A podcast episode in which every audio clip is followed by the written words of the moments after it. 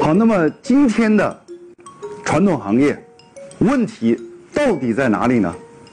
我经过综合分析，发现有三大问题。第一个叫做我们传统的行业利润找不到出路。为什么？各位，你发现，第一，我们为了让利润最大化，我们每天都在研究提高收入，然后呢，每天又在研究如何降低成本。但是你惊讶的发现，走到今天各行各业，想把收入提升已经越来越难了。然而，想把成本下降也变得异常的困难。所以说，我说第一个问题叫利润找不到出路。第二个问题呢，我把它叫做资产找不到出口。不管你是做任何行业的，资产都是为了创造利润而实现的。但是你发现，当我们的资产无法去创造利润的时候，那这个资产就翻过来变成了残值。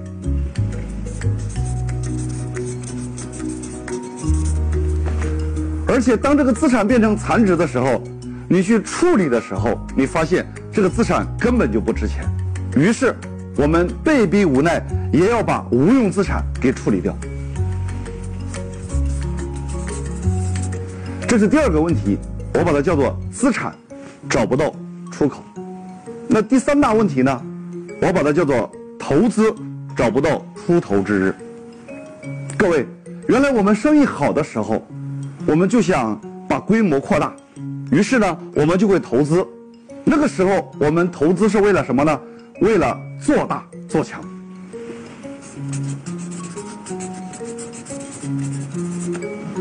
可是你突然发现，今天各个行业都不好干。如果你再加大投资，其实就是损失。于是你看这几年，所有人都不再讲做大做强，都在讲转型升级。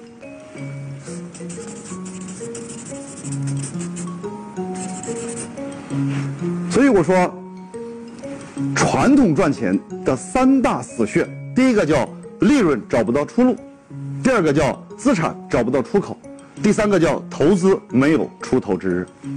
我用一个简单的案例跟大家分析一下，比如说，你投资了一百万，开了一家饭店，然后通过你不懈的努力。你不断的去提高收入和降低成本，一年你发现你的营业额达到了两百万，然后你的成本一算呢，有一百五十万。这个时候你非常开心的告诉自己，今年我有五十万的利润。可是你有没有发现，在一年前你的账上有一百万，可是一年之后呢？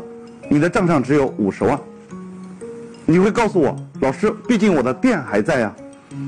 好，那第二年，我打你，竞争没有加剧，你照样又做了两百万的营业额，又做了一百五十万的成本，最后你又有了五十万的利润。这个时候你账上有多少钱呢？各位，你的账上有一百万。我想问问你，两年前。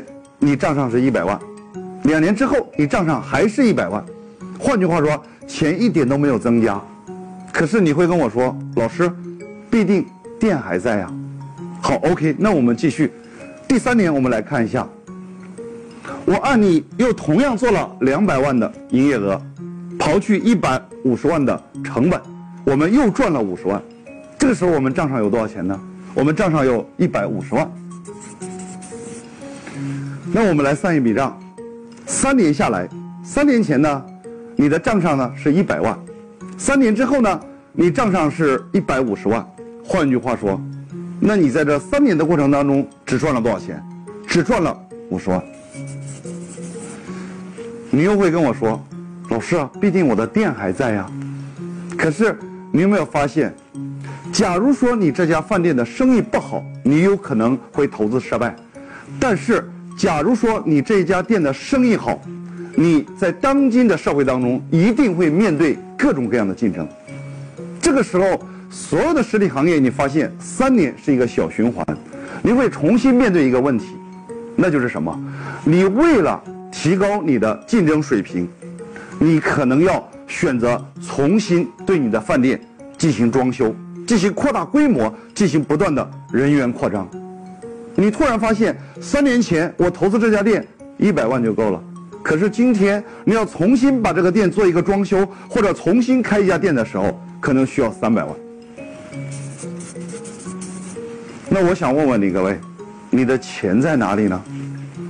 这个时候你可能不光这一百五十万的利润你没有在账上，你有可能还要再去借一百五十万。为什么？因为你要提高竞争能力，你要扩大规模，你就必须要不断的加大投资。因为你要做大做强，各位，所有的企业百分之九十五以上都在这个层面。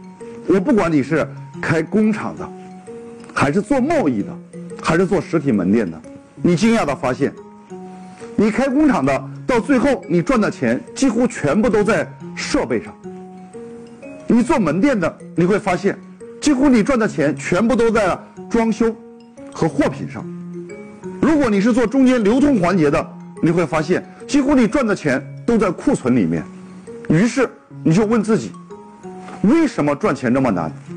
这就是传统企业赚钱的三大死穴：你永远利润找不到出路，资产找不到出口，最后投资没有出头之日。那到底我们应该怎么解决这样的一种现状呢？在接下来几集里面，我会详细的跟大家分享。好，下集再见。